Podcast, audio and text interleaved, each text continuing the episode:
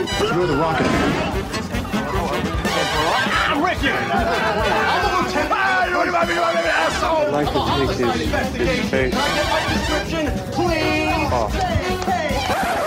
Gente, que, que som é esse? Que, de que é essa música? O que é que tem a ver com esse feed? Macho, Qual é a relação? Por quê? é, a gente veio aqui tomar pra nós. Tomar o quê? O Iradex, no caso. Ah, é? É. E quem é você? Quem são vocês? Nós somos o Nicolas! Aí. Música que acabei de dar na minha cabeça. Música estúpida. Mas, gente, vamos devagar. Vamos apresentar e explicar pra todo mundo o que está acontecendo, parte por parte. Primeiro de tudo, quem são as pessoas envolvidas nessa coisa nova? Isso aqui, primeiro, voltando um pouquinho pra dizer que isso a RIPA apresenta. Se você não sabe o que é RIPA, Rede Iradex de Produções Associadas, nós temos algumas coisas nisso, vários podcasts já nesse feed específico aqui do Iradex Podcast, bem como tem o Sete Reinos, tem o HQ Sem Roteiro, lá no HQ Sem Roteiro tem dois podcasts, Sete Reinos também no mais. É um bocado de podcast que tá nascendo, mas agora a gente tem um podcast novo na casa, um feed novo. E é isso que a gente veio aqui apresentar pra vocês e explicar pra vocês o que que é essa novidade. Que se você acompanha Iradex há algum tempo, certamente você já nos ouviu falar algumas vezes sobre, acredito eu. Porque antes de tudo eu tenho que dizer quem são as pessoas envolvidas. Então eu vou pedir para as duas que estão nessa gravação se apresentar e a que não está vai ser apresentada por vocês. Aí vocês podem decidir se vocês vão falar coisas factuais ou não. Ok, Beleza? Acho justo. ok. Primeiro você que tá aqui do meu lado, não tá gravando pela distância da internet, JP Martins. Eu. Quem é você e você já apareceu? Já fez alguma coisa aqui no Iradex? Aqui no Iradex eu já indiquei animes. Apa- Aparentemente é só isso que eu indico aqui. Já indiquei outras coisas, mas só percebe o anime, né? É. É, E eu faço as capas aqui do, do site de muitas coisas. Já fez ilustrações? Já fiz ilustração. É. O que mais? Já escrevi coisa. um, algum negócio. Já escreveu o negócio? É... Tem mais coisa que tá fazendo por aí, né? Pra um dia ter um, um, um outro ira, um outro Ripa apresenta. Quem sabe um dia, né? É, quem sabe um Quem dia. sabe um dia. E, Mais a, um projeto aí. Enfim, e a outra pessoa, pelo amor de Deus, quem escuta Iradex se não conhecer, o PJ Oi, eu. é, não escuta Iradex. escute é mais, verdade. né? É. Ou não. PJ Brandão, que tem muitos anos que, que nos ajuda com Iradex, que grava conosco, é, é o host substituto, é um bocado de coisa. Mas além de tudo isso, o- além de ser uma pessoa que nos ajuda em várias coisas, PJ também tem coisas dentro da casa. Mas explica aí, vai, fala tu, PJ. É, gente, oi, eu sou PJ, pra quem É, não peraí, me só tá falar. confuso, né? PJ e JP, são duas coisas diferentes, tá bom? Se for, ainda bem que é o Caio falando, se fosse Luiz, estaríamos em terríveis perigos. PJ é Piotr Yugoslavo e JP é Johannes Pedrosa. Exatamente, exatamente. É, bem, aqui no Iradex eu já participei de, sei lá, mais de acho que uns 100 programas, ou uns 50 pelo menos, uma cacetada de programa. Sim, muitos. Já tava por aqui, é, indicando de tudo. E não bastasse indicar também, tem um programa que é um dos afiliados contratualmente à Rede Iradex Produções Associadas, que é o HQ Sem Roteiro Podcast, que é um podcast semanal, né? Toda segunda-feira tá saindo podcast novo. Que lá dentro também tem um Indica um Quadrinho, que de 15 em 15 dias, por enquanto, é, sai podcast de indicação de quadrinhos. E é isso. Aí meio que eu tava lá no Agnaldo Indica, né? Que é onde o JP tava trabalhando, e o Rudinei tava trabalhando também. A gente apresentou esse podcast aí, Nicolas. Aí a gente, ei, bora, bora fazer uma fusão, uma empresarial desses dois produtos. Aí venture. nós três, que somos os CEOs, né? Do, Isso. da empresa Nicolas Podcast, desse, dessa startup de grande sucesso, a gente decidiu fazer essa transição. É, nós três falando que a terceira pessoa é o Roberto Rudinei, que já participou de Exatamente. vários Iradex podcasts aqui conosco, além de ser um colaborador, colunista fixo dentro do site, que ajuda em um bocado de coisa. Inclusive também é editor de alguns podcasts dentro do Iradex, como já editou, se eu não me engano, ele já editou Pitacos, ele editou o Primeiro Segundos do Mackenzie. A galera, é todo mundo aqui do Nicolas, necessariamente, são pessoas que já estão no Iradex. Mas, falando em Nicolas, o que mais que vocês podem. Vai, o que mais que vocês podem dizer também sobre o, o, o Rudinei? Ele é cozinheiro, já participou do Masterchef. Aham, Já Já. Isso. É, perdeu. perdeu. Saiu na segunda rodada, infelizmente. Mas foi em que ano? 2008. 2008. Não era o. Masterchef brasileiro, era o Masterchef americano. Ah, tá bom, antigo. tá bom, entendi. O Rudinei, pra quem, não, pra quem nunca viu uma foto do Rudinei, ou pra quem já viu, sabe que é um outro tipo de Caio Anderson, né? É, ou sim. Isso, isso, vice-versa. É. São dois, É o são Caio dois Anderson Caio. Anderson. É, exatamente. É o mais difícil de achar no Pokémon GO. Exatamente. Sim, pronto. É exatamente isso. tá explicado. Mas, gente, por favor, agora digam pra quem está ouvindo isso e nunca ouviu falar, ou quem já ouviu falar, mas nunca deu play, o que é o Nicolas? O Nicolas é um, a, a investigação aleatória e recorrente sobre a carreira do grande ator internacional Nicolas Cage. Basicamente. Certo. Que é- ou seja, a gente é um podcast que cada episódio a gente assiste e analisa, não ao vivo, Certo. um filme do Nicolas Cage. Aham. E é basicamente isso. É, um, é um podcast de cinema. É um podcast de cinema. Pode Exato. dizer que é isso? Exato. Mas além de ser um podcast de cinema, ele é um podcast de quê?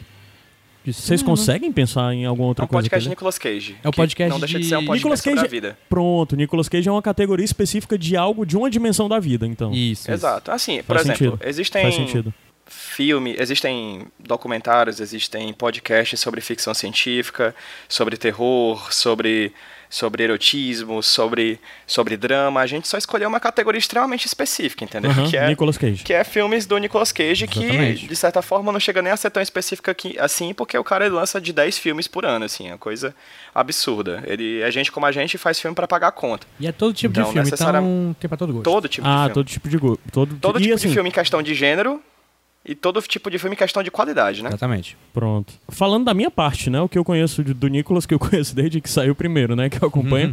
Mas o grande lance do Nicolas é que é engraçado, né? Porque se falar de Nicolas necessariamente se remete a todas as piadas que se fala sobre Nicolas. Mas ao mesmo tempo, tem muita coisa do Nicolas que não é piada. E, e isso eu acho que cabe muito bem com a personalidade de vocês três. O Nicolas- Ou como moda de vocês três produzirem conteúdo. Sempre fica nessa coisa de, ao mesmo tempo que é algo uma piada, que é uma diversão, não é uma piada, vai, piada é uma palavra indevida, mas que é uma diversão, é uma conversa desinteressada e tal, não sei o que, pode levar pontos muito longes. Vocês superaram um pouco essa coisa, sabe? Inclusive do que era o começo de, ah, vamos falar de Nicolas Cage e falar de forma divertida e ser irônico. E... Não, vocês agora conseguem, de fato, analisar filmes de forma mais ampla, inclusive apontando, sei lá, até de um nível profissional de crítica, assim, algumas coisas assim.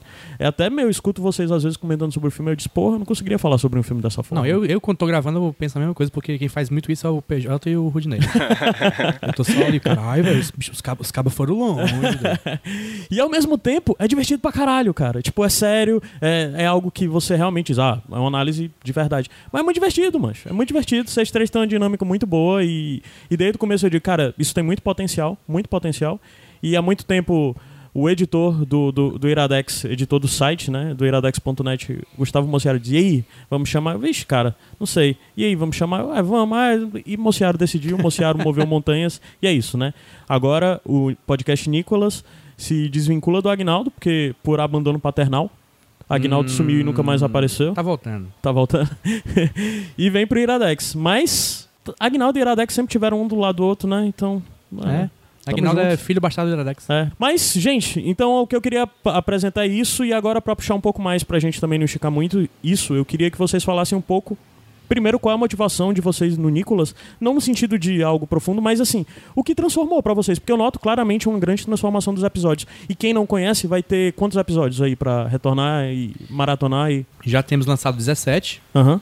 Todos esses episódios vão entrar no feed no Iradex. Sim.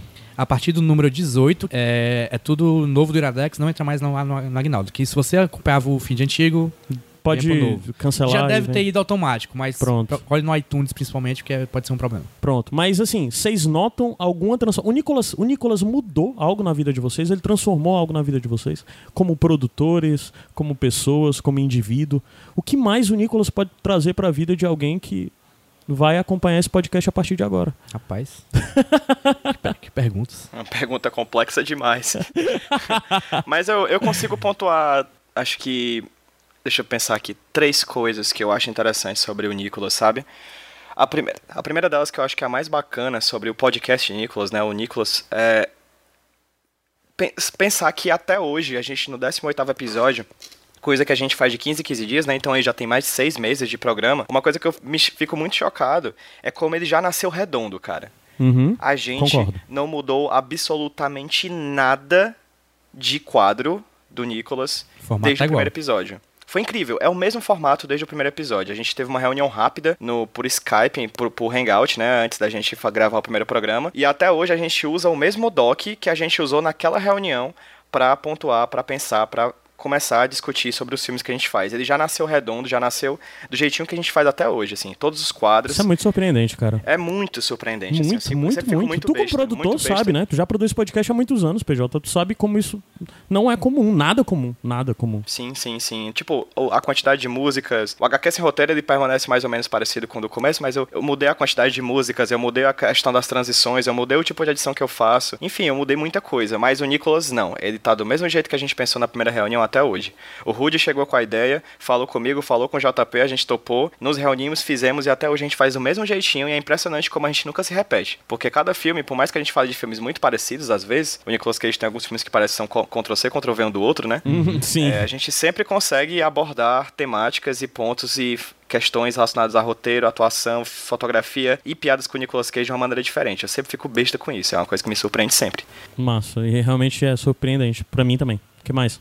E, e só outra coisa que eu não tô lembrando a terceira, mas a segunda coisa que eu acho muito interessante é porque toda vez que eu participo de algum outro podcast ou de alguma entrevista pra alguma coisa, a galera pergunta o que é que eu faço. E eu falo sempre do HQ sem roteiro, né? A galera curte, ah, legal, um podcast que aborda quadrinhos de uma forma acadêmica, interessante. E aí eu falo do Nicolas. E aí as pessoas rasgam, rasgam a roupa, saem gritando peladas pela rua: Meu Deus, você tem um podcast sobre Nicolas Cage. E eu, é, gente, é massa. O HQ sem roteiro, não, o Nicolas Cage. Ah, o Nicolas Cage. Aí tipo, a galera fica focando no Nicolas Cage porque é incrível, cara, como assim.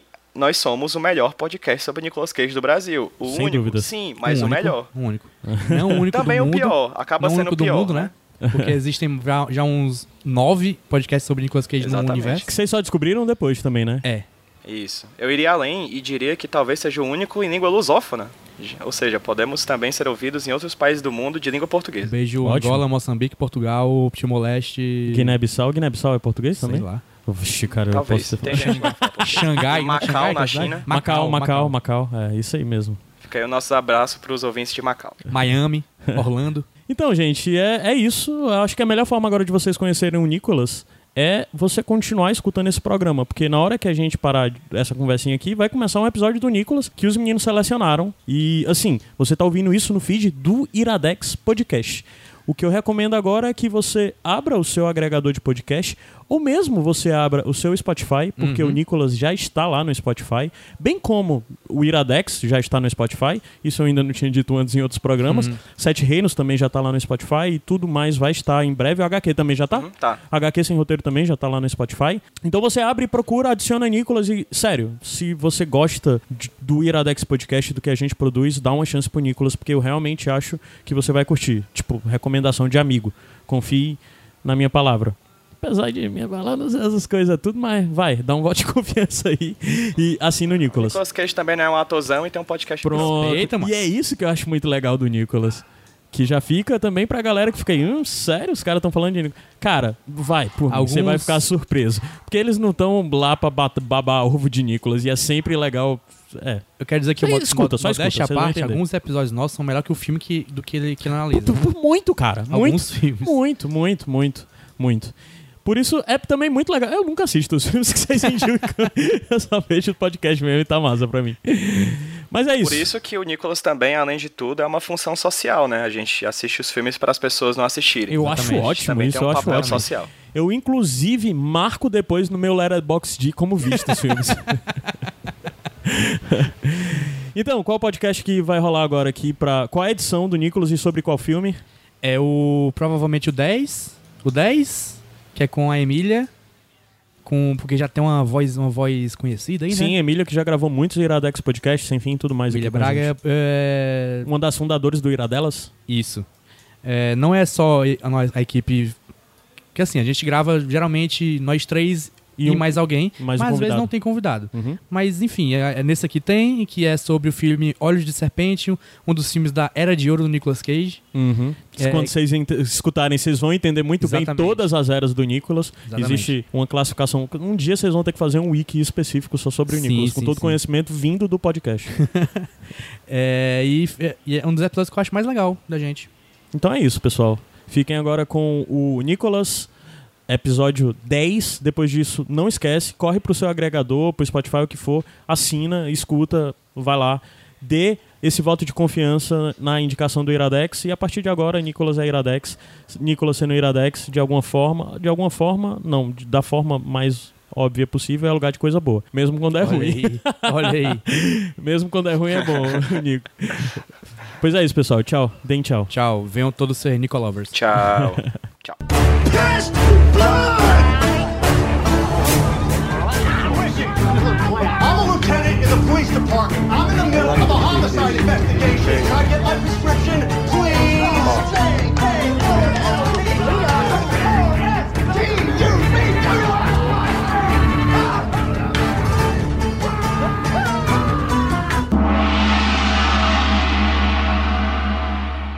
Uau! O que estou vendo? Será um pássaro? Será um avião? Não.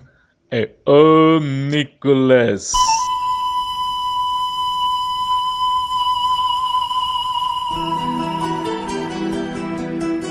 Bem-vindos ao Nicolas, a investigação aleatória e recorrente sobre a carreira do grande ator internacional, Nicolas Cage. Eu sou o JP e hoje eu estou aqui para falar de um filme do Nicolas Cage. Oh, que surpresa, não? Está aqui comigo Robert Rodney. Olá, JP. Como é que tá aí no meio dessa quadrilha, cara, que você está? Macho, tá, tá silencioso por enquanto. Tá, tá tendo música, mas tá baixo. Top.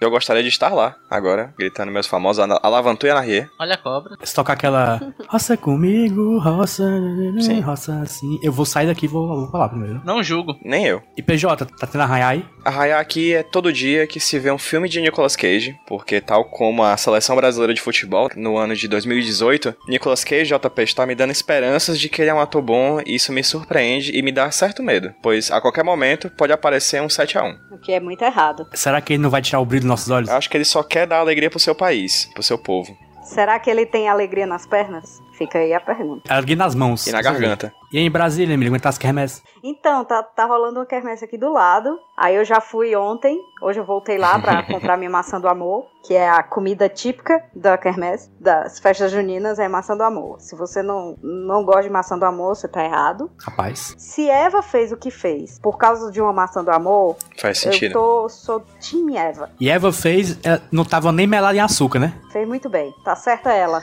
É, Amelia, mas pra mim tá faltando o amor e tá faltando a maçã, cara. É porque, né? Porque precisa de amor se a gente fala de Nicolas Cage, cara. Fato. Mas o que é Nicolas Cage se não amor, não é isso? Assim como a maçã, você também É. quer mordê-lo. Bem, pode ser que ele fique muito bom coberto de açúcar, né? Eita, rapaz. Afinal, açúcar, né? Açúcar, açúcar faz isso com todo mundo. Se, é tal como Newton e a maçã, se Nicolas Cage cair em cima de você, você vai perceber a gravidade da situação. Nossa. Fica aí a ideia pra quem, pra quem manja de Photoshop fazer uma imagem do Nicolas Cage melado em caramelo. Nossa senhora, por, por favor, não mostrem onde é que ficou o palito da maçã do amor. Obrigada. Nicolas Cage besuntado. Pois é, gente, estamos aqui para falar de um filme que eu tô me segurando pra não discutir desde que eu assisti. Eu assisti faz muito tempo já. Eu fui a primeira vez esse filme aqui. Raro, momento raro. Duvido. Foi, Ele Emília. viu em Eu vi- 98. Eu vi, esse, tipo, assim que sorteou. Eu vi em 98 também. Não, eu vi agora, tipo, depois do sorteio eu vi no Ah, instante, então assim, não vem mas... não. É, vamos conversar já já. Eita. Depois dos Cage Facts. Cage Facts. Quem tem? Quem tem um fato gaiola aí pra nós? Esse que vos fala, Pedro PJ Brandão, trazendo novamente uma informação importantíssima sobre a vida de Nicolas Cage. Mas antes outra pessoa, gostaria de dizer uma coisa. Gostaria de parabenizar, porque essa frase que a gente fala no começo do Nicolas, todo Nicolas, ela foi criada por você, nas coxas. Eu tenho certeza que não houve planejamento, mas acabou virando realmente uma frase mitológica. É o nosso slogan. Parabéns, parabéns. Gostaria de dizer isso porque acidentes acontecem. Tal qual o acidente que foi Obrigado. acidente que, de percurso que juntou duas pessoas, Nicolas Cage e a atriz Patricia Arquette. Olha só. Hum. A gente não falou, a gente não falou até o momento sobre a vida amorosa de Nicolas Cage, que é uma vida atribulada e com grandes histórias que dariam grandes filmes também. Talvez séries, talvez grandes trilogias. Mas grandes filmes tão bons quanto a carreira dele de ator? Ou, sei lá, bons filmes de fato? Eu acho que a gente deve entregar esse, esse julgamento na mão do público. E aí, no caso, a Patricia Arquette e o Nicolas Cage foram casados durante um tempo, né? Foi o primeiro casamento do Nicolas Cage, salvo engano.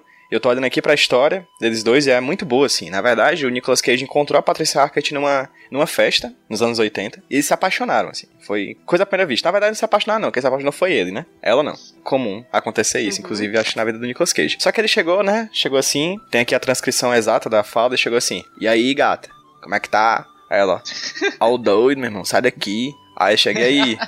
Vai rolar não, tô aí de boa. Só com esses olhos de serpente aqui ligado pra ti. Ela, ó, doido, meu irmão, eu só é selvagem por natureza, sai dessa história. Aí, enfim, no final das contas, no final das contas, O que que tá a Patrícia disse assim, ó, rapaz, não tem, não tem pra negócio de Nicolas Cage aqui, sai dessa. A única maneira que você tem a possibilidade de, minimamente, sair comigo algum dia nessa vida é se você conseguir pra mim o autógrafo do, do meu autor favorito, que é o J.D. Salinger, ou trazer pra mim uma orquídea negra. Só que ela é muito fã desse cara, J.D. Salinger, né? O cara que escreveu o Apanhador no Campo de Setembro. Só que esse cara, ele escreveu esse livro, é best-seller, foi o maior sucesso da vida dele. Esse cara vive extremamente isolado, assim. Ele é um cara que vive completamente fora da sociedade, é totalmente difícil de achar ele em qualquer canto. E a Orquídea Negra, aproveitando aqui, ela é Também. não somente difícil, porque assim, a Orquídea Negra, pra quem não sabe, também é um personagem da DC Comics, fica aqui um beijo pro New Gamer, que fez um quadro muito bacana dele. Forte abraço, New Gamer. Ah, Vou tá. gravar podcast. Vamos sim, no podcast New a gente fala mais sobre isso. Mas, pra quem não sabe, orquídeas negras não existem. Na vida real, elas não existem. Na vida real, elas não existem. Uou. Ah, elas não? existem na Pô, ficção. triste, hein? E aí, o que que Nicolas Cage faz? Diz, impossível, kkk, impossível. Posso ser ator que ganha Oscar e fazer o sacrifício? Kkk, impossível? Hahaha, posso fazer. O que que ele fez? Ele conseguiu o Eu autógrafo do que J.D. não. Sei como, não sei se sequestrou a família do autor, não sei, apontou armas, tal qual em Vício Frenético. Ele conseguiu o autógrafo, ok? Só que a Orquídea Negra, como é que se consegue uma flor que não existe? Claro, tendo muito dinheiro e pagando uma equipe pra modificar geneticamente uma rosa. Caraca, bicho. Imagina o Nicolas Cage jogando RPG, bicho. o cara vai ter as últimas consequências pra cumprir a quest. Exatamente. Nossa, deve ser insuportável, né, De cara? toda forma, ele conseguiu o autógrafo, ele conseguiu a rosa. Patrícia Arquette, no meio do seu choque, Ei, rosa não. com orquídea, hein? perdão, ó, desculpa aí falando isso com uma bióloga tudo aqui gravando com a gente, é putaria, né? ok. Ela não simplesmente aceitou sair com ele, como aceitou casar com ele. Olha só. Caraca. E aí, mas no caminho do casamento, ele teve um ataque de raiva no aeroporto, ela não quis, mas depois deu outra chance. E em 1995, três anos antes de Olhos de Serpente, filme que hoje vamos falar, eles se casaram. E depois de nove meses, eles acabaram. Ah. Ah. E foi um resultado trágico, triste. Mas tudo bem, vida que segue, o amor está aí pra ser vivido e revivido. Cara, eu fico impressionado como o PJ ele é bom nesse quadro, bicho. Ele é o melhor, cara. Ele sempre traz as histórias mais mirabolantes. Os melhores queijos moments. PJ é um Cage Teller. é, Cage Teller, exatamente. É um, é um especialista de storyteller pra Nicolas Cage. Inclusive, me contrata como roteirista. Uhum. Mas por favor, deixa outra pessoa fazer os diálogos, tá? Porque o diálogo da Patrícia Arquette aí com ele ficou. ficou Eu traduzi, eu traduzi pro, pro, pro, pro público brasileiro, Emília. Ah, tá. Claro, claro. Desculpa. Peço perdão pelo vacilo. Público da Regional 4 de Fortaleza. Exatamente. É. Pronto, tá aí, tá dado. O Cage Effect dado, o Cage Debit cumprido. O grande fato. Mas fica aqui o, já a promessa de que nos programas posteriores iremos desbravar mais esse território que é a vida amorosa de Nicolas Cage. Todos queremos isso. Não, obrigado. Emília, deixa do conto.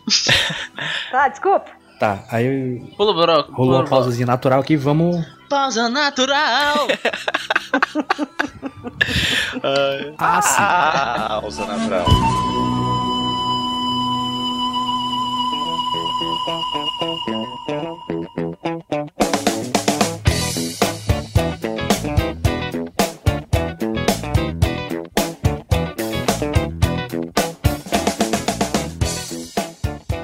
Que isso, cara? Oi?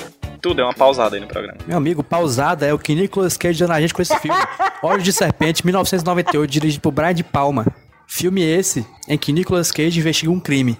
E dessa vez o crime não é o filme em si, olha só. Olha só. É, é verdade. Primeira vez em muito tempo que isso não acontece, hein? Gostaria de me adiantar e já fazer uma rápida ficha técnica. Adiante. Dizer que, como eu adiantei em outros episódios, o Nicolas Cage trabalhou com gente boa e com gente grande. E nesse filme ele trabalhou com nada mais ninguém menos do que ele mesmo. Gary Sinise. Quê? Gary Sinise, o ator que faz Gary Sinise. Isso, o Tenedem. o cara do CSI Nova É York. o eterno Lieutenant Dan. Exatamente. Mas ele foi dirigido por Brian De Palma. Certo. Nascido ali em Um Tocantins, né? dos caras que estava ali inserido dentro da nova Hollywood, movimento cinematográfico que foi o sucessor da novela Vague, Uhum. Eu não assisti essa não, passou na Globo? junto com Martin Scorsese, junto com Coppola, junto com Steven Spielberg, né? O que, que ele dirigiu mais, ô, ô Conginei? Eu costumo dizer que o Brian De Palma é um daqueles diretores que você pode achar que nunca viu nada dele, mas você já viu alguma coisa dele, mesmo que não queira. Com certeza. Ou já viu alguém referenciando o trabalho dele.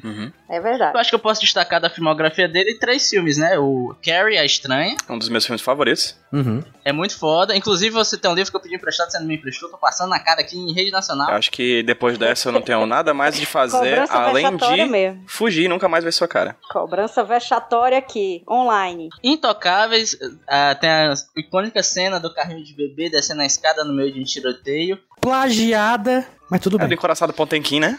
Justamente. E talvez o filme que, junto com Tropa de Elite, o público não entendeu. Porque você fala de Deus que é o Scarface. Hum. Scarface. Ele fez Missão Impossível também. Isso, e Missão Impossível. Eu não pensei que você escolhi Missão Impossível, que é o melhor de todos. Injusti injustiçado pela academia. Acabei me esquecendo. Mas é muito legal ver o cenário em que esse homem tava ali dentro. Dentro da Nova Hollywood, um dos expoentes de lá, cara. E é muito legal. A Nova Hollywood, uma curiosidade minha, que eu acho que é talvez o movimento cinema- cinematográfico de qual eu mais consumi filmes. Até porque os meus diretores preferidos estão ali e os meus atores preferidos também. Tipo, é o tempo áureo do Dustin Hoffman, do De Niro, do Al Pacino. Nicolas É Cage. Legal. verdade. O tempário do, dos Hood Movies. É verdade. É, exatamente. Começou. Toda essa categoria. Começou a época dos Wood que começou. Ele é diretor de Femme Fatale, caramba. Pois, É, isso, Vestida sim, pra sim. Matar. Aquele filme Bem mais mais, ou menos. menos. Com esse background técnico impecável, que além do diretor tem também é a a trilha sonora que eu acho Sim, é massa. que é de um cara muito bom também, que é do Ryuichi Sakamoto, fez outros filmes massa também. Nicolas Cage tá lá. Sendo ele. Sendo ele. Quando eu digo Exatamente. sendo ele, é sendo ele na melhor concepção que essa frase pode ter. Que é sendo ele com Uhum. um personagem que cabe ser ele. Vamos aqui dar uma sinopse, né? Sinopse aqui. Nicolas Cage tá lá, enganando a amante, enganando a mulher. Tá na Enganando o luta, público. Muito crazy. tá apostando dinheiro, com dinheiro roubado. Apostando que ele não tem. Apostando que ele não tem. Ele tá apostando a promessa. Ele, ele é um policial corrupto, Extremamente corrupto. Cheio de vícios. Opa. cheio de vícios frenéticos.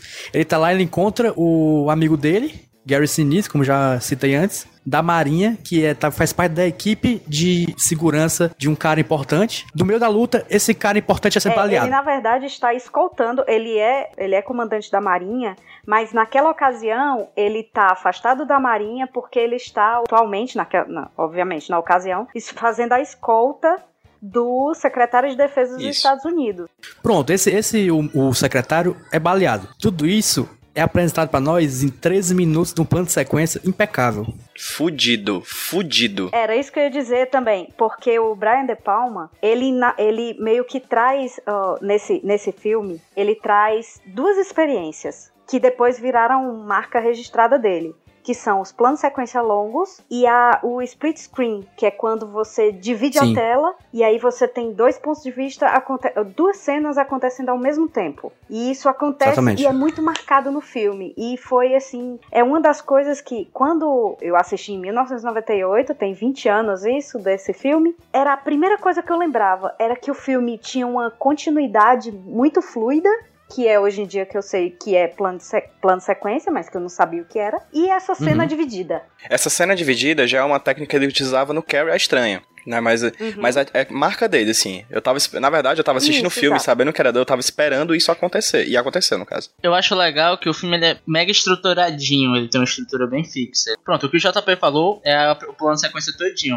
A introdução do personagem do Nicolas A primeira Cage. cena já introduz tudo isso. É a introdução do personagem do Nicolas Cage, é a introdução do ambiente que a gente vai circular, porque o filme ele, ele se passa em poucos cantos, ali é um cassino, a, a área lá onde rola a luta, e algumas áreas mais escondidas. Então ele faz, ele primeiro ele te introduz um personagem, depois ele te introduz um, um ambiente, Uhum. E coloca a situação. é, e depois ele te introduz Isso. o que vai ser a real dinâmica do filme, que é você ver o- a, a mesma situação por vários pontos de vista diferentes, que a Emília falou. Isso, é. Então, então assim, deixa eu é, tomar a frente do JP e tentar enxugar a, a, a sinopse. Então, é, em Atlantic City, Atlantic City, pra quem, quem não conhece, é bem entre aspas, tá? A Las Vegas decadente da costa atlântica, em New Jersey, é mais ou menos perto de Nova York. É um lugar que tem vários cassinos e tal, e esse lugar ele tá sendo vendido, negociado, que ele vai ser, vai deixar de ser um cassino, um hotel um- e que tem lá um- esse ringue de luta para ser uma outra coisa. Então ali tá sendo, tá, tá acontecendo o último evento daquele empreendimento, que é uma luta de boxe de um grande lutador de boxe. O Nicolas Cage é um grande fã dele e é também coincidente, coincidentemente não. Ele também é um policial muito conhecido, meio ele gosta de aparecer. É um policial renomado de Atlantic City, renomado e muito conhecido também por ser um policial muito corrupto. Tem todo mundo na mão Infame, né? dele. Não é renomado, ela é infame. Isso. E aí ele tá nesse, nesse evento pra isso. Nesse momento, tá acontecendo essa luta, tá todo mundo entrando e tal. Nessa hora, ele encontra o Gary Sinise, que acho que o nome dele é Kevin, Kevin Dunn. Tenente Dan de novo. Exatamente. É, Lieutenant Dan, ele tá sendo o guarda-costas do secretário de defesa. E aí ele encontra, ah, não sei o que e tal, você tá por aqui, pronto. Aí ele tá lá, e aí nessa, nesse plano de sequência que o JP falou, mostra assim, ele é bem, ele explana bem, ele mostra bem quem é o, o, o Rick, o Rick Santoro, que é o papel do, Uhum. que é o papel do Nicolas Cage, nosso nosso galã.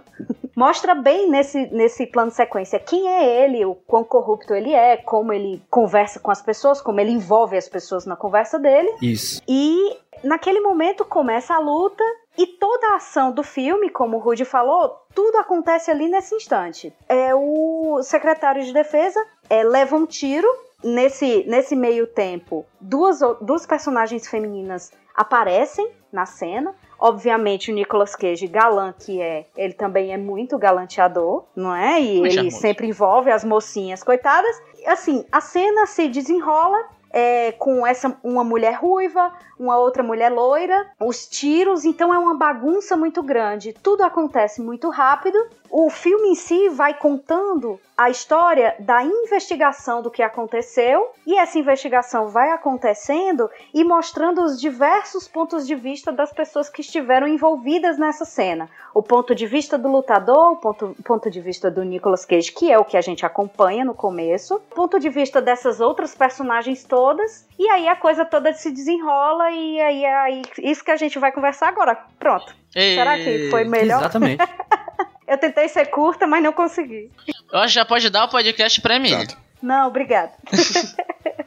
Eu queria só dizer que se por acaso alguém no universo ou fora desse universo chegar na Terra e perguntar quem é Nicolas Cage, eu acho que esses 13 minutos de filme é uma tese sobre o Isso. ator, assim. É uma tese sobre Nicolas Cage, é como se pegasse o Nicolas Cage da melhor safra, colocasse no tonel de madeira, pisado pelos pés de limp- limpos de centenas de jovens virgens, saísse suco daquilo ali, seria essa cena, assim. É, é o Nicolas Cage no, no ápice, assim, de uma forma que eu fiquei besta. É tipo, tudo que a gente vem falando até agora, inclusive um ótimo filme pra ser o nosso décimo programa, né? É tipo, tudo que a gente tem falando do, ou menos. Eu acho excelente, assim. Eu acho realmente um filme muito bom. Se tivesse 10 minutos a menos, seria 10 de Depois a gente 10. conversa. Esse filme, ele coloca, ele apresenta o Nicolas Cage em toda a sua gama de Sim, atuações. Sim, verdade. Que não são tantas, mas tem Isso. algumas. Nicolas Cage tá confortável de um jeito, Tá. como se tivesse deitado Tá. numa rede. Cara, por exemplo, eu queria pegar o começo desse, desse filme e substituir a nossa vinheta de entrada e colocar isso aí aí. É uma vinheta de 13 minutos. Co- coloca, coloca na vinheta ele, ele cantando Go Tyler, Go Tyler, Go Tyler, yeah!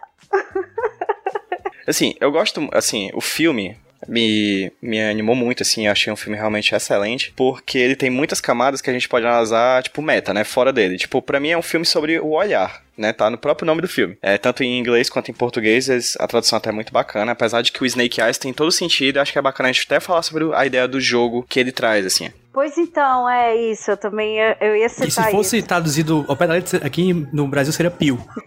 É. E aí, e aí, no caso, eu acho um, um ótimo filme porque não é só um filme sobre a história em si. É massa também, a história eu acho bacana. Repito, se tivesse 10 minutos a menos, seria 10 de 10 pra mim. Mas o É, filme, ele é. tem uma pegada sobre mostrar como a gente pode ser enganado pelos nossos olhos, né? Como os olhos podem enganar, como a câmera pode enganar. Eu vi um texto acadêmico Sim. recentemente, não vou lembrar quem é o autor, cara, mas eu lembro que tem uma frase que ficou, uma frase que ficou muito na minha cabeça, que é assim: a câmera, ela não mente. A câmera nunca mente. A câmera de fotográfica, de vídeo, ela não mente. Mas quem tá por trás da câmera pode mentir. Pode te induzir, né? Exato. E aí o filme, ele brinca com essa ideia. Na verdade, a primeira cena da. Do, a primeiro, o primeiro frame do filme é um- a câmera apontando pra tela de uma TV. Então, meio que ali, desde o primeiro segundo de filme, ele já te explica sobre o que é aquilo. Você tá vendo um filme sobre o ver, né, sobre o olhar. E o olhar, quando ele é induzido, né, é o ponto de vista, usando o termo que também tem uma palavra que tem a ver com ver, o ponto de vista ele pode ser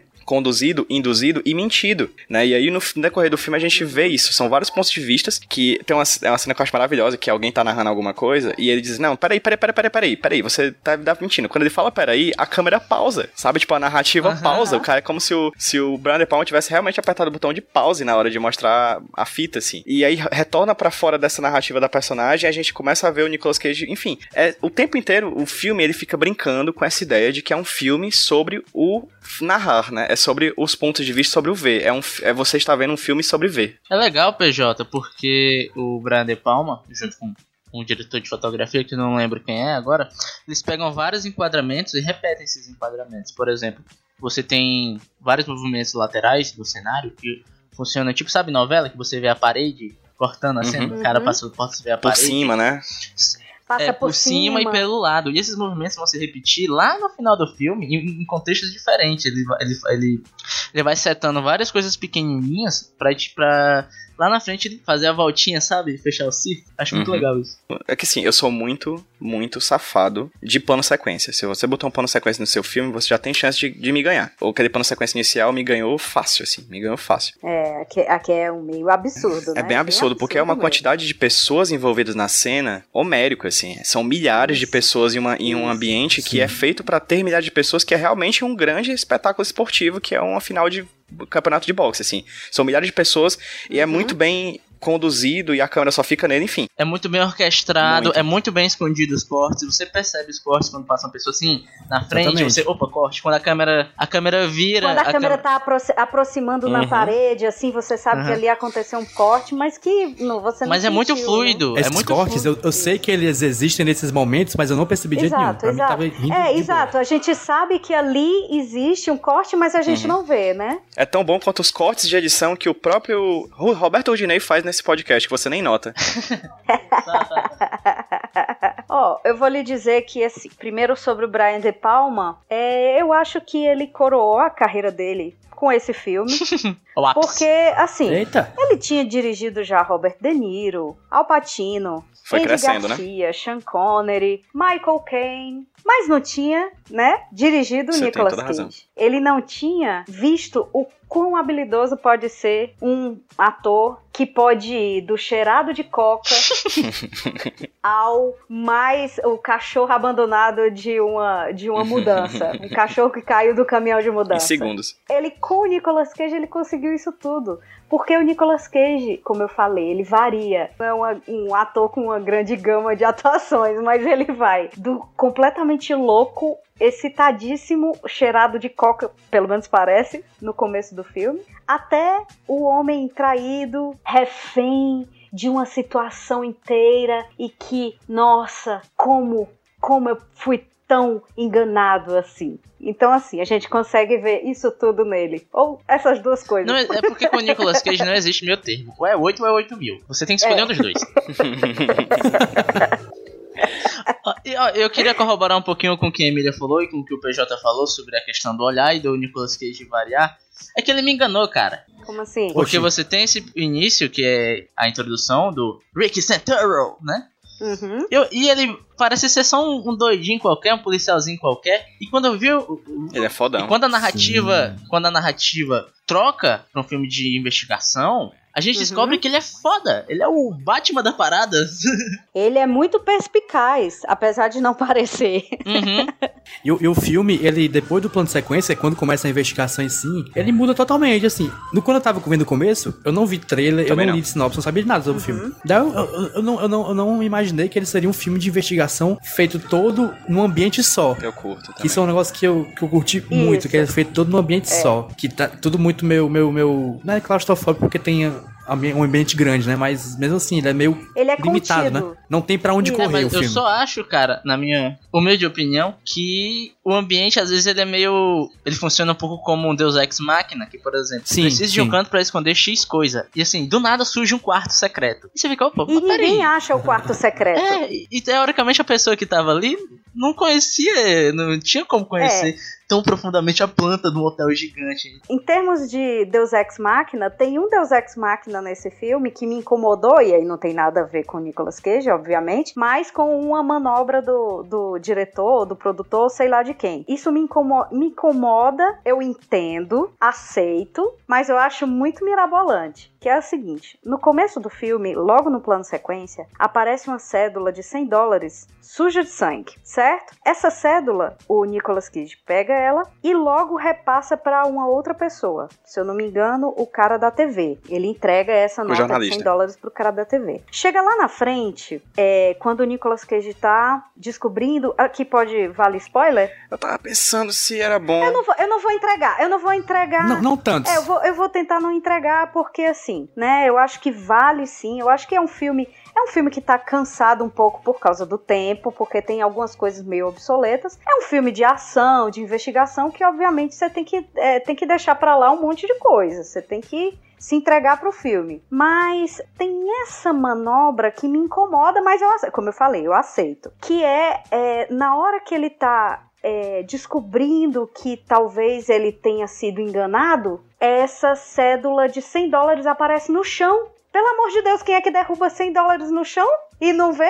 Aí essa cédula aparece magicamente em um espaço. Esses 100 dólares, bem, é um dinheiro manchado de sangue. Então, ele Ma- mais, mais, óbvio, impossível. Então ele percebe que, nossa, o dinheiro não vale a pena. No entanto, ele foi a pessoa que foi comprada por, por esses mesmos 100 dólares no começo do filme. Aí eu fico me, me perguntando, os escrúpulos dele, até que ponto vai? É tipo só dinheiro? Ou, sabe? Eu, fico, eu fiquei meio assim. Eu, como eu falei, eu gosto muito do filme, mas essa manobra, sabe? No meio do filme, tipo assim, ele ah, nenhum dinheiro vale a pena quando as vidas das pessoas estão envolvidas, não posso admitir. E aí ele vira um outro policial. Uhum. Enquanto que ele era ultra mega corrupto por qualquer coisa, sabe? Aí, Aham. mas ok, ele continua sendo lindo e triste.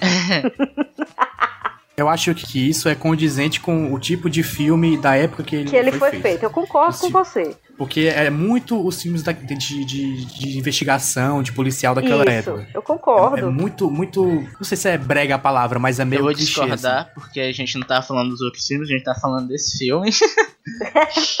e. Ô, meu amigo, meu, eu tô falando e do pra filme mim- contexto época. Não, Ah, não, mas a gente analisa um filme, um filme. Enfim, pra mim o, o problema do filme é o seguinte. Eu acho que ele começa bem, ele vai subindo, ele vai subindo, ele vai subindo, e chega uma hora que ele cai, Ele cansa. do nada, assim. Ele não cansa, ele cai direto, assim, eu fiquei, eu fiquei até me perguntando, caraca, Qual hora? assim, qual hora, velho? Rui?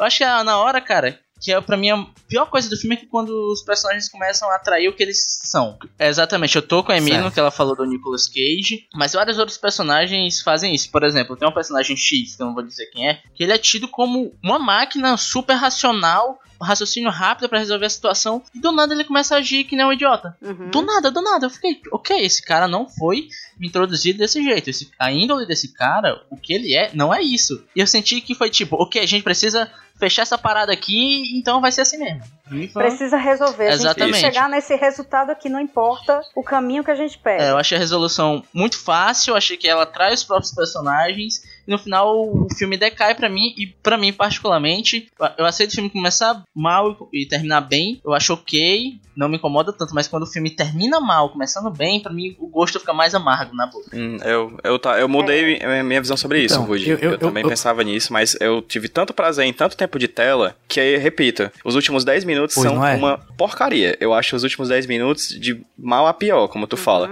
Mas pra mim, até chegar naquele momento, não tá, aquele momento não tava nem 10 de 10, tava 15 de 10, entendeu? Aí quando eu fui colocando as, as, as questões negativas do final do filme, que é realmente o grande problema do filme, é o final, né? É um final que acaba o filme mais do que literalmente. É, tu fala do final que é quando ele passa do. Ele. É, aconteceu o fato no cassino, e aí acaba o fato do cassino, e aí tem esses 10 minutos finais? É isso que tu fala? É essa parte que tu não gosta ou a solução do cassino? Eu acho que é exatamente a partir do momento em que tu fala da, da nota de sangue. Eu acho que a partir dali Certo, a coisa degringola. certo. Eu concordo sabe? A partir dali. É, eu concordo.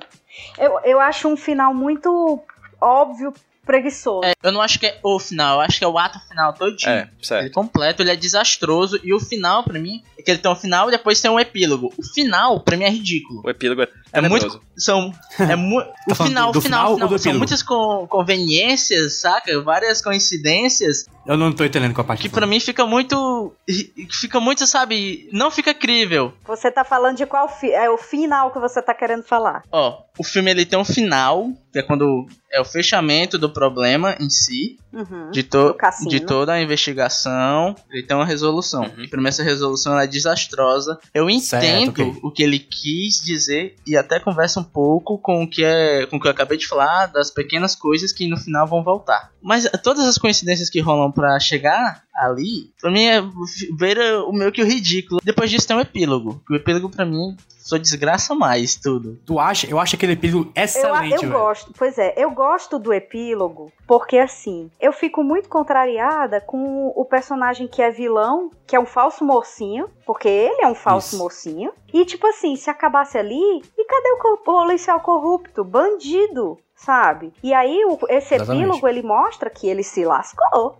Mas eu achei paia aquela parte que o cara perde o controle. O cara começa a ficar muito louco, o, o Lieutenant Dan. E, sabe, eu entendo, eu concordo com o que o JP falou, que é, esse filme, ele é muito semelhante a filmes de ação daquela época. Eu concordo muito, porque em 98 e tal, eu assistia muitos filmes, muitos filmes. Nessa época desse filme, eu e meu irmão, a gente era muito amigo de um dono de uma locadora que tinha lá perto de casa. E ele sempre recebia, cada semana, ele recebia um pacote grande das, das distribuidoras de filmes. E ele sempre levava esses filmes pra gente assistir primeiro, antes de ele etiquetar, classificar e colocar na, na locadora. Então a gente tinha esse privilégio de sempre assistir muitos Nepotismo. filmes. Toda semana a gente tinha vários filmes lá em casa. E na época que eu assisti Cidade dos Anjos, eu fiquei, caramba, esse cara é muito bom, esse Nicolas Cage. Eu nunca tinha assistido, acho que nada dele. Mal é, sabia. Pois é. Aí quando chegou esse Snake Eyes, e eu tinha falado já pro Márcio, eu disse, pô, Márcio, é, arranja pra gente tal, o, é, outros filmes desse cara. Ele disse, Emília, chegou hoje. Aí ele me entregou Snake Eyes na mão.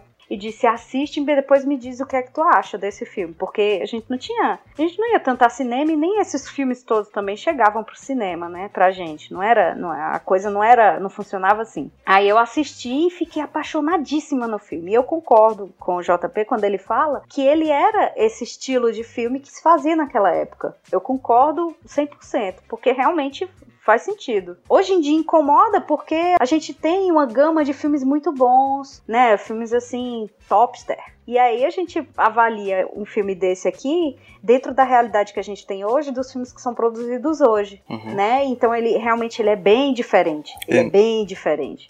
Até a própria atuação do Nicolas Cage, ela já tá bem fora do que é aceitável em um, em um filme de ação, né? Eu acho que ele tá bem bem ele, né?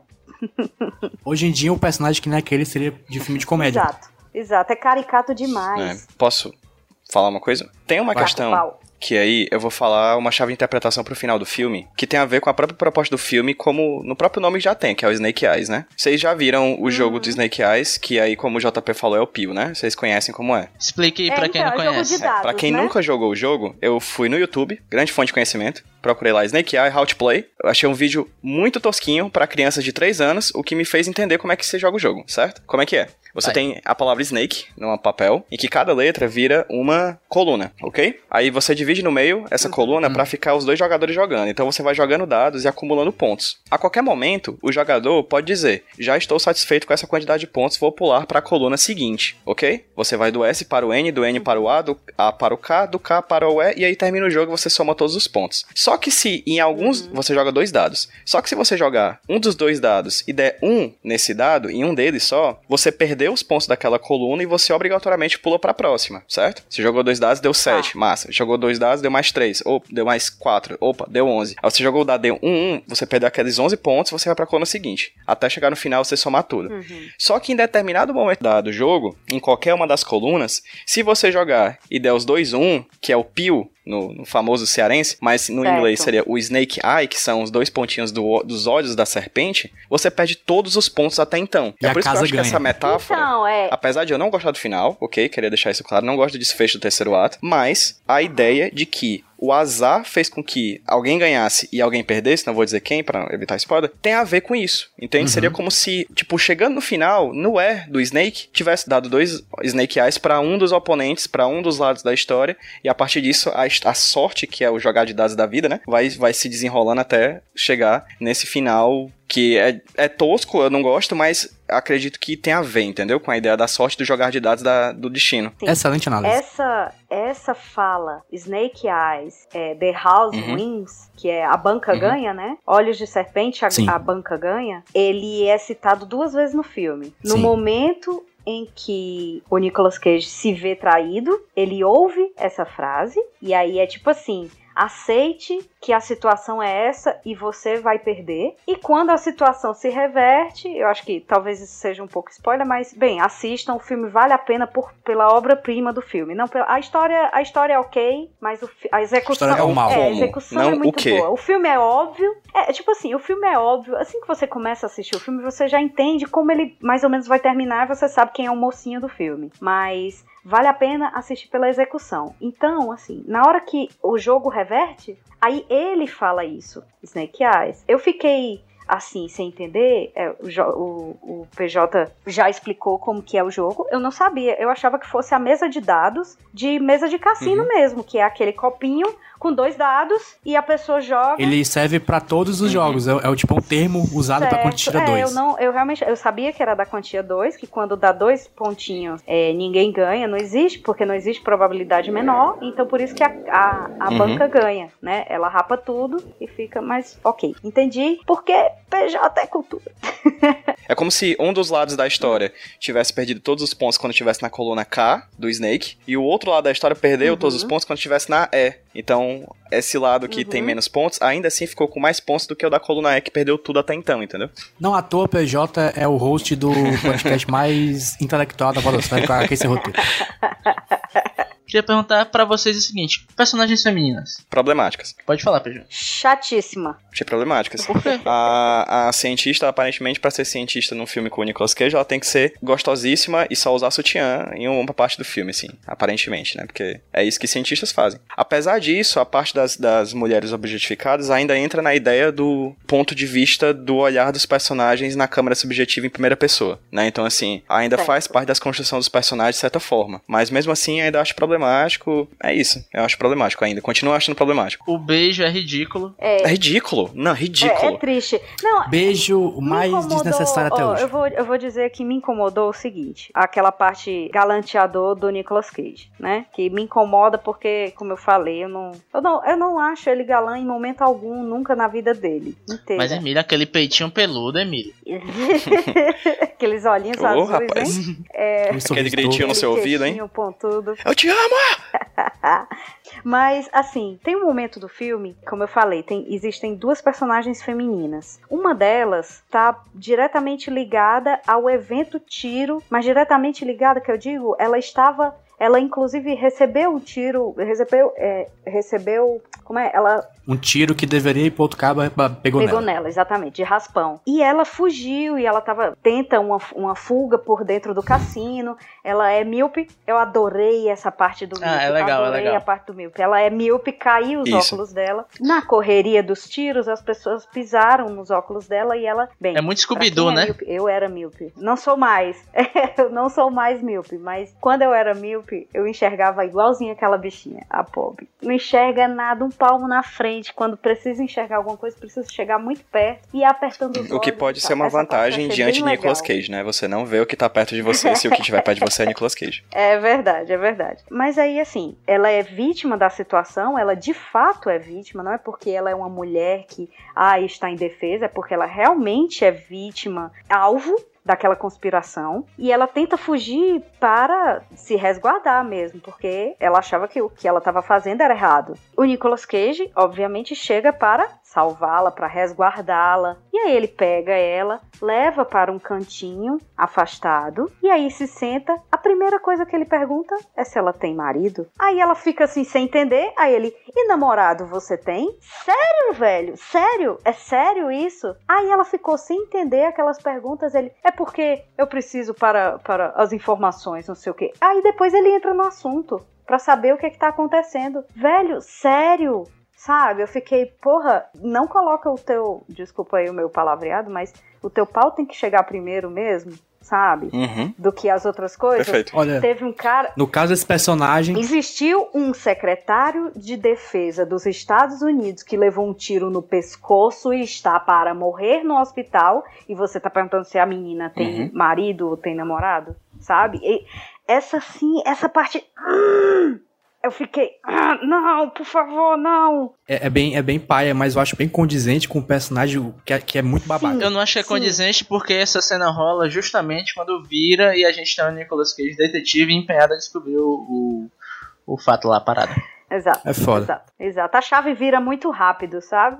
Cage Moment. Eu tenho, Manda eu um tenho pouquinho. três. Manda. Não, eu tenho Porra, quatro. Caralho. Eita, O primeiro, o segundo, o terceiro ato e o pós-crédito.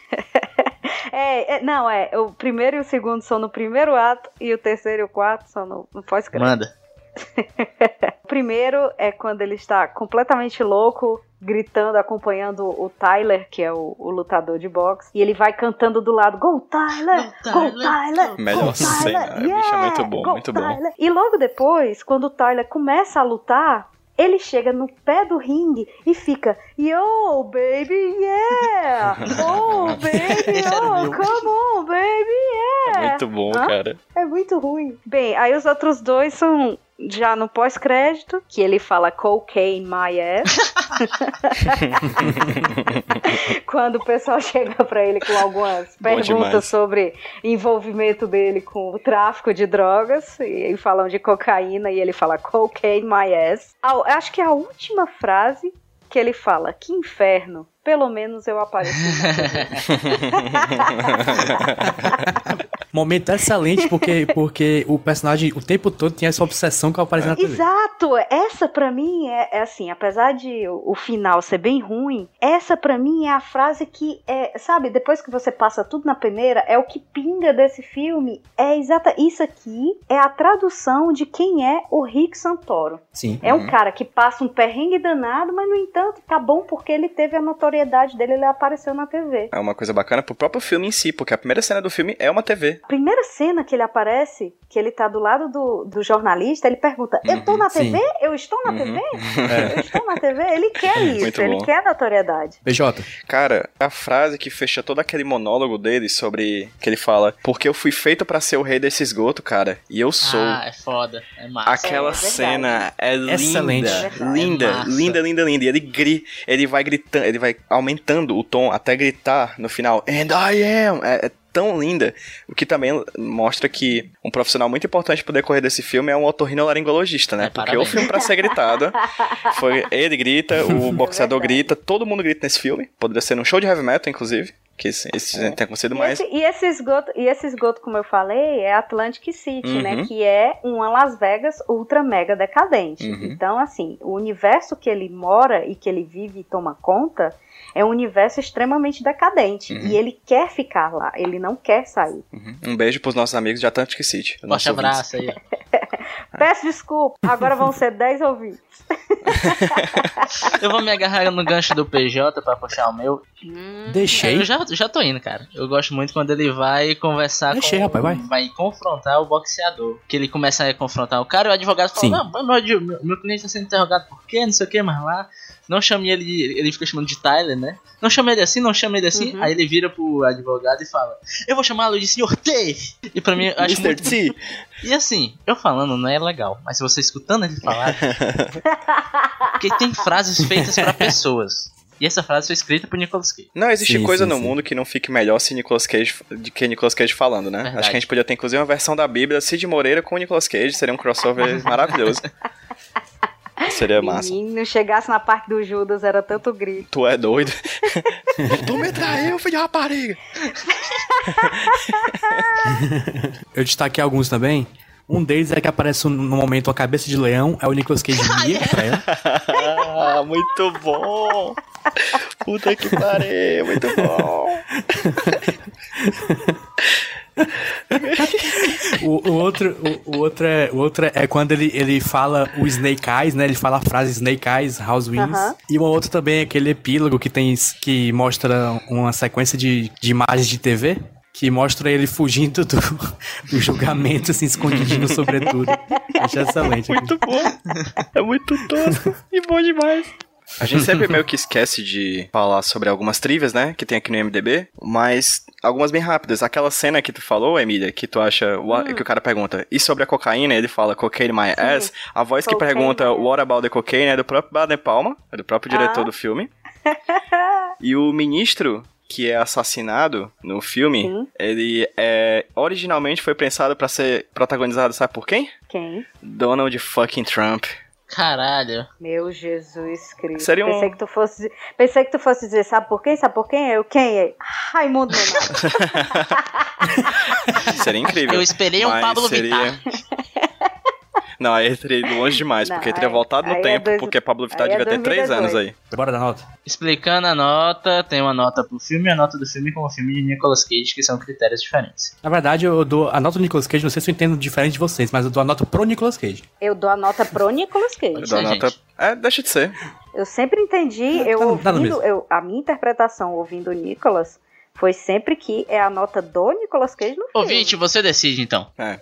Ei, ei, eu sou ouvinte, eu já decidi. Obrigada. Pronto, fica Pronto, aí, assim. decidido, decidido. Tá decidido agora. Eu sou uma das 11, eu sou uma das 11 e falei que Pois bora, ó. Filme nota 9. Uhum. Esse foi, do, até agora do filme, do filme que a gente assistiu aqui, foi o que eu mais gostei. Idem. Nicolas Cage está, está suave. Nicolas Cage está flutuando naquele papel. É prazeroso ver ele naquele filme. E como eu falei, tipo, é, que eu disse que ele tem meio que coisas do plot que são clichês daquele, do tipo de filme, né? Daquele tipo de filme específico, do, de suspense das 90. Eu não digo isso como uma coisa ruim, porque eu adoro esse tipo de filme. Então, pra mim, foi ótimo. Certo. E é isso. E como nós do Nicolas Cage é 9 também. Porque ele tá foda. É a melhor descrição que eu tenho pra ele é foda. Concordo. Concordo. Emília. Certo. É, eu vou ficar aí com o relator, eu acompanho o voto do relator para a nota do filme, nota 9. É, eu gostei muito do filme, na época eu fiquei muito impactada e eu realmente tinha, sim, esse filme na minha memória como um filme muito bom e ele realmente continua sendo um filme muito bom, pelo, pelas coisas que ele me apresenta. A inovação da, da coisa do- dos pontos de vista, aquilo foi muito, foi muito maluco na minha cabeça, assim, os pontos de vista, a narrativa do filme, a forma como é, ele entrelaça todas as, as- a- os acontecimentos e tal. Achei aquilo muito fantástico, foi muito, muito impactante pra mim. Continuava sendo, de vez em quando falava desse filme pro Juliano, que era um filme que eu gostava muito, e ele nunca nem tinha ouvido falar. E ele se sentou aqui comigo e assistiu comigo e gostou muito também do filme. É, então fico com nota 9 para o filme, por to- pelo filme em si, E mesmo dando desconto, quer dizer, e importante dar o desconto da questão da tecnologia da época de hoje comparada a 20 anos atrás. E a nota para o Nicolas Cage, eu fico com a nota 9, porque ele transita entre o Nicolas Cage ultra mega canastrão, que existe em diversos filmes, e o Nicolas Cage bunda mole, traído, cachorro abandonado, que ele também faz outros filmes, né? Por exemplo, Homem de Família, é, é, Cidade dos Anjos, aquele bunda mole lá. Então, assim, ele transita entre esses, essas facetas que ele tem, mas como não é o meu melhor Nicolas Cage, ele não leva a nota máxima. Por isso, entendeu? Então é a minha interpretação dele. Perfeito, eu perfeito, acho que ele se saiu. Pra mim, o melhor Nicolas Cage, vocês já vão falar, infelizmente eu sei que não vou poder participar desse filme, porque já tem uma longa Será? fila de espera. Porém, pra mim, o Nicolas Cage perfeito, nota 10, é o Nicolas Cage de A Outra Face. Show. É o nota 10. Todos os outros são menos Supra-sumo. do que esse.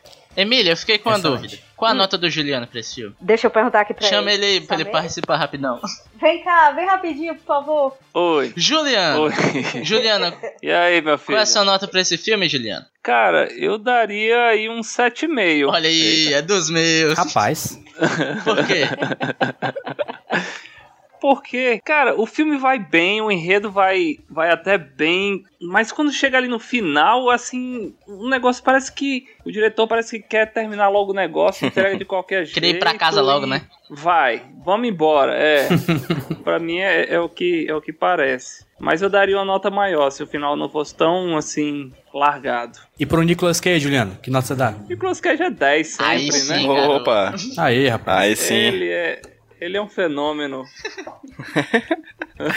Meteorológico. meteorológico. Uma tempestade que passou em nossas vidas. Beijo, Valeu, meninos. Obrigado, Juliano. Valeu, Juliano! Valeu, bicho. É um príncipe. Excelente. Rudinei, Obrigada, amor. já aproveita que já, já tá. No tá flow. concordando com o É, Juliano? então, cara, minha nota Concorde aí. também vai ficar com 7,5, igual o Juliano. É muito parecido com o que ele falou. Eu acho que ele vai muito bem, muito bem. Até 80% desse filme, ele beira o 10. Só que o final, ele baixa muito, fica muito ruim, fica muito... Muito ruim mesmo. Vamos resumir em ruim. E eu vou discordar com o lance de, ok, é um retrato da sua época. Tá, é um retrato de sua época. Mas eu acho que isso não serve de justificativa pra passar a mão em cima de onde ele tá errado. Sim, claro, não é, não é uma defesa do filme, tipo assim, ah, desconsidere porque na, é- naquela época não. Mas eu digo assim, se eu observar com os meus olhos daquela época, para o que eu assistia, as coisas daquela época, talvez eu não tinha esse nível de exigência ou de refinamento. Assim, talvez eu não enxergasse aquilo como uma falha, como hoje em dia eu enxergo. Eu é mais ou entendi, menos isso, não é? é Assim, eu, eu concordo, eu concordo que seja uma falha, eu acho que é uma falha grave até, mas eu acho que pra- os filmes todos naquela época eram tão desse jeito, entregues desse- dessa forma, que eu acredito que talvez a gente não tivesse esse discernimento, sabe? De tipo, pô, esse filme poderia ter um final melhor, mais bem trabalhado. É a minha forma de, de interpretar. Eu vou continuar com esse ponto que o que ele tem de ruim, ele tem de ruim. E também o que ele tem de ruim foi escrito e dirigido por um Brian De Palma. Isso já joga um pouco da expectativa um pouco mais lá pra cima porque ele é um Brian De Palma, saca? Pra mim, assim, eu sou muito, eu sou muito da obra. Eu, por exemplo, não sou uma pessoa que segue bandas. Eu não sou uma pessoa que segue diretores. Dou uma olhada no filme. Nesse caso, Snake Eyes, ele chegou pra mim. Eu não fui atrás, mesmo porque na época a gente não tinha esses acessos como hoje em dia. A gente dá uma olhada no YouTube, dá uma olhada no IMDb. Isso tudo tá muito fácil. Em 98 não era assim. O filme chegou pra mim, eu dei o play e assisti. Eu não tinha esse pedigree, sabe, do diretor. Eu não sabia quem era. Eu não tenho o, o, o grau de instrução que o Rude tem é, de assistir, de saber quais que são as assinaturas dos diretores, dos produtores, dos atores. Não, eu, eu sou a pessoa que assiste a obra e avalia a obra assim. Eu entendo que, por exemplo, uma trilha sonora que seja do John Williams, eu vou conseguir identificar, mas aí é porque eu realmente gosto dele, mas não é porque uma obra vai ser ai, com a trilha sonora do John Williams que eu vou obrigatoriamente já estar é, predisposta a gostar de algo, entendeu? Então eu, eu tenho a minha expectativa sempre é baixa, assim, porque eu não sou uma pessoa de diretores, eu não sou uma pessoa de atores, de etc e tal. Então, assim, eu acho que talvez o erro seja você criar a expectativa em cima de um pedigree que você acredita que ele tem que entregar. Não, não é isso. O lance aqui, eu, eu, como eu falei até pra ti, uma obra é uma obra. Só que, eu sei que esse cara faz mais, até porque eu falei isso, que você sabe que ele já escreveu, que ele já dirigiu. E queira que não queira, você conhecendo um pouco a história do cara, você acaba olhando, olhando e falando, pô, cara, você? sabe? Mas óbvio que. Rude, Rude deu a nota baixa e escreve, escreveu em vermelho do lado assim. Você, você consegue, consegue mais. mais. Viu, senhor Brian De Palma? Pode, o que eu queria falar também é que o que eu tô falando que é ruim, que eu tô achando ruim, pode até parecer que eu odiei o filme, e o que na verdade eu gostei bastante do filme, como eu falei, 80% dele é muito bom, eu acho que você que tá ouvindo aí, ouvinte, você devia tá, você devia assisti-lo. É verdade, já devia ter baixado. É, exatamente. Vamos falar de coisa boa, vamos falar de Nicolas Cage, vamos falar que Nicolas Cage, pra mim, ele tá com 9,5 que eu acho que a gente tem dois polos do Nicolas Cage ali. Olha aí. Overacting, gritando. Ele parece estar se divertindo, entende? Até quando ele tá nos momentos mais dramáticos. Eu sinto que ele tá mega empolgado com o que ele tá fazendo. Demais. Eu, eu, e outra coisa, outra coisa, só fazer uma meia-culpa aqui de Síndrome do Impostor. Eu não acho que eu tenho esse pedigree todo não, tá? E, inclusive, se eu tiver errado em alguma Tem coisa... Tem sim, você é um cachorrão. Se alguém se eu tiver errado em alguma coisa, comenta aí, tá? Tem sim, se você quiser saber mais o pedigree do Rudney, vai lá no Iradex pra procurar as resenhas. Exatamente. O Ou então, é um no, futuro, no, futuro, no futuro podcast... Rude. Exatamente. Na verdade, pela convenção dos podcasts que vai chamar Roberto. Roberto. Justo. Ai, ai. PJ tinha Brandão. Bem, faço Ctrl C, Ctrl V em ambas as notas de Emília e JP. Eu achei o filme 9, achei o Nicolas Cage 9 também. Achei o filme muito bom. Repito que ele não perdeu mais pontos comigo no final, porque assim, é um final realmente desastroso. Mas é, ele não perde mais pontos porque eu achei ele, tipo, 10 de 10 até ali, mas 10 de 10 com, tipo, com honras, com honrarias. No final piora, consideravelmente, mas pelo menos o que me entregaram até o final foi uma coisa assim excelente, excepcional. E Nicolas Cage brilhando, né, amigos? O único problema de Nicolas Cage no filme é porque em determinado momento ele para de gritar. Então aí deixa de ser Nicolas Cage, passa a ser somente mais um ator. É na hora que ele fica bunda mole. É, ele podia ser bunda mole gritando, ele podia dizer, não, e sair gritando o resto do, do filme. Mas ele para de gritar. E aí, quando o Nicolas Cage para de gritar, ele para de ser quem ele é de verdade. Ele vira um anjo. Muito bom. Gostei. Olha, a nota média do filme ficou 8.4. Vale a pena ver. E nota de Nicolas Cage 9.3. Top, top, top, top, top, top, top. Olha aí. Certo. Já já volto. My body is a...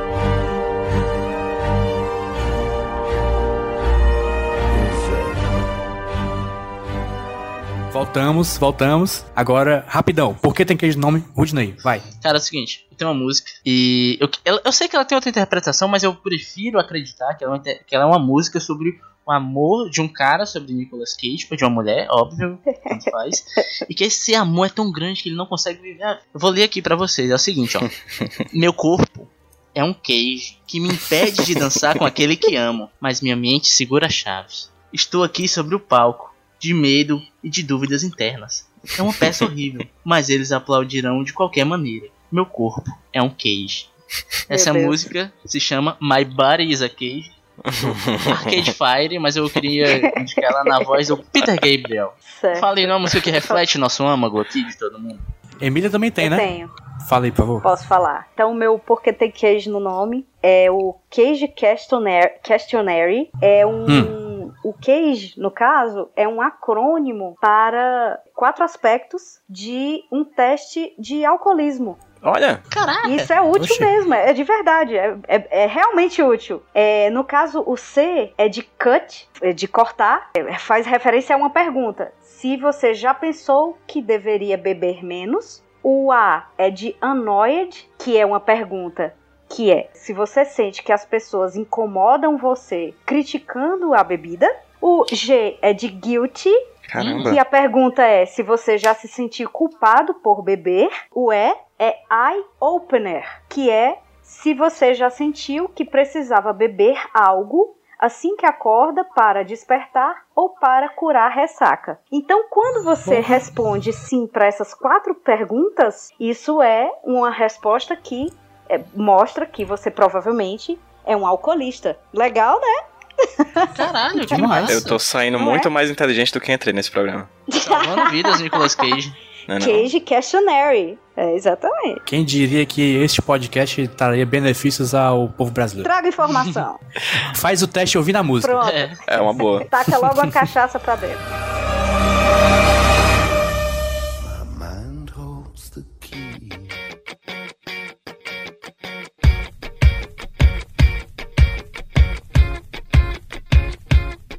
Pois bem, é, vamos aqui, jabazinhos básicos. Eu e Rude estamos no Agnaldo Indica, podcast excelente.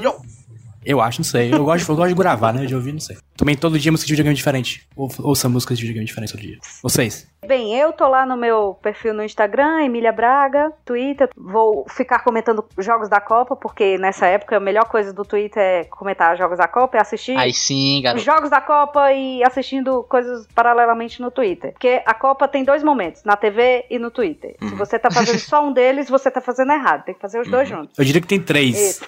Que é a TV, o churrasco e o Twitter. É, o churrasco não vai dar pra fazer toda a vida. É, e a outra coisa é que, provavelmente, um futuro próximo, pro- talvez depois da Copa, vou começar a atualizar o meu blog com uma segunda viagem que a gente vai fazer. Ano passado a gente fez a viagem pro Japão e eu pretendo é, retomar as, as publicações diárias, porque a gente vai fazer uma nova viagem e eu espero que dessa vez eu consiga também publicar coisas diariamente. E aí o meu, o meu blog é o pensandando.wordpress.com. O link vai estar no post aí. Deixa eu ir eu aqui que eu vou fazer um jabá que é o seguinte, ó. Se você Faça. gostou de escutar a Emília aqui, escuta o Agnaldo que a gente gravou com a Emília, que a gente vai falar um pouco da viagem dela que ela fez aí. Sim.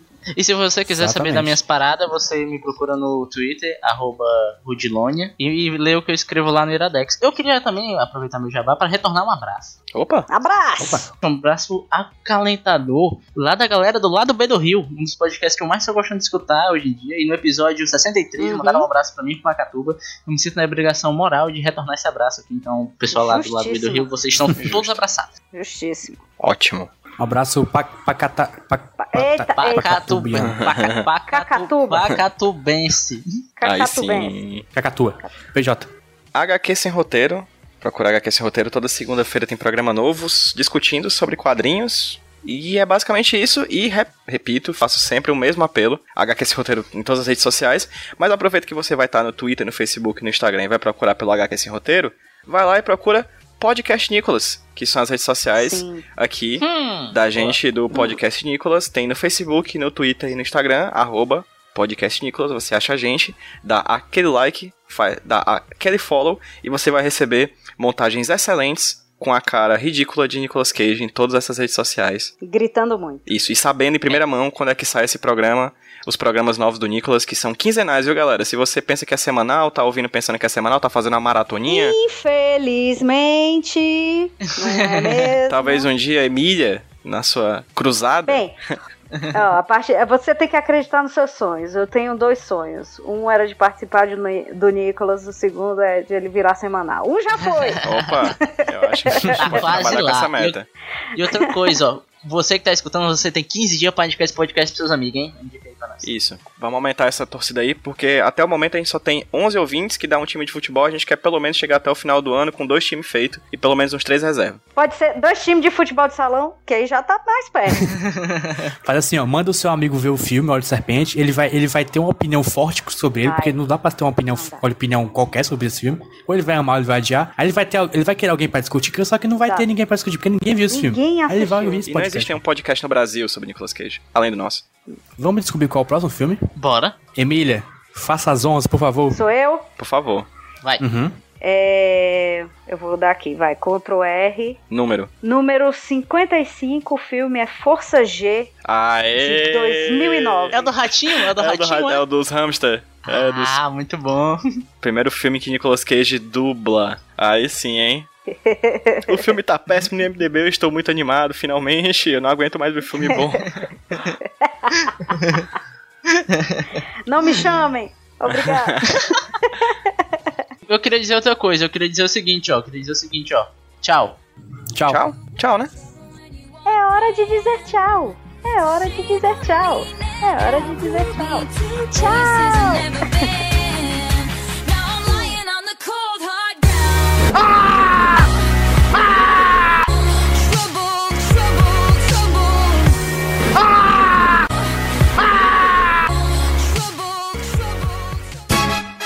Roberto Ordinei, yo soube que usted está hablando por ahí que editó y sonorizó este podcast. No es verdad, Pedro José. Yo edité y tú sonorizó todo. Entonces, ¿quién está espalhando estas mentiras, estas tonterías? Yo sé quién habló eso. Eso puede tener sido una obra de mi hermano gemelo. JP. No, no puede ser. Maldito.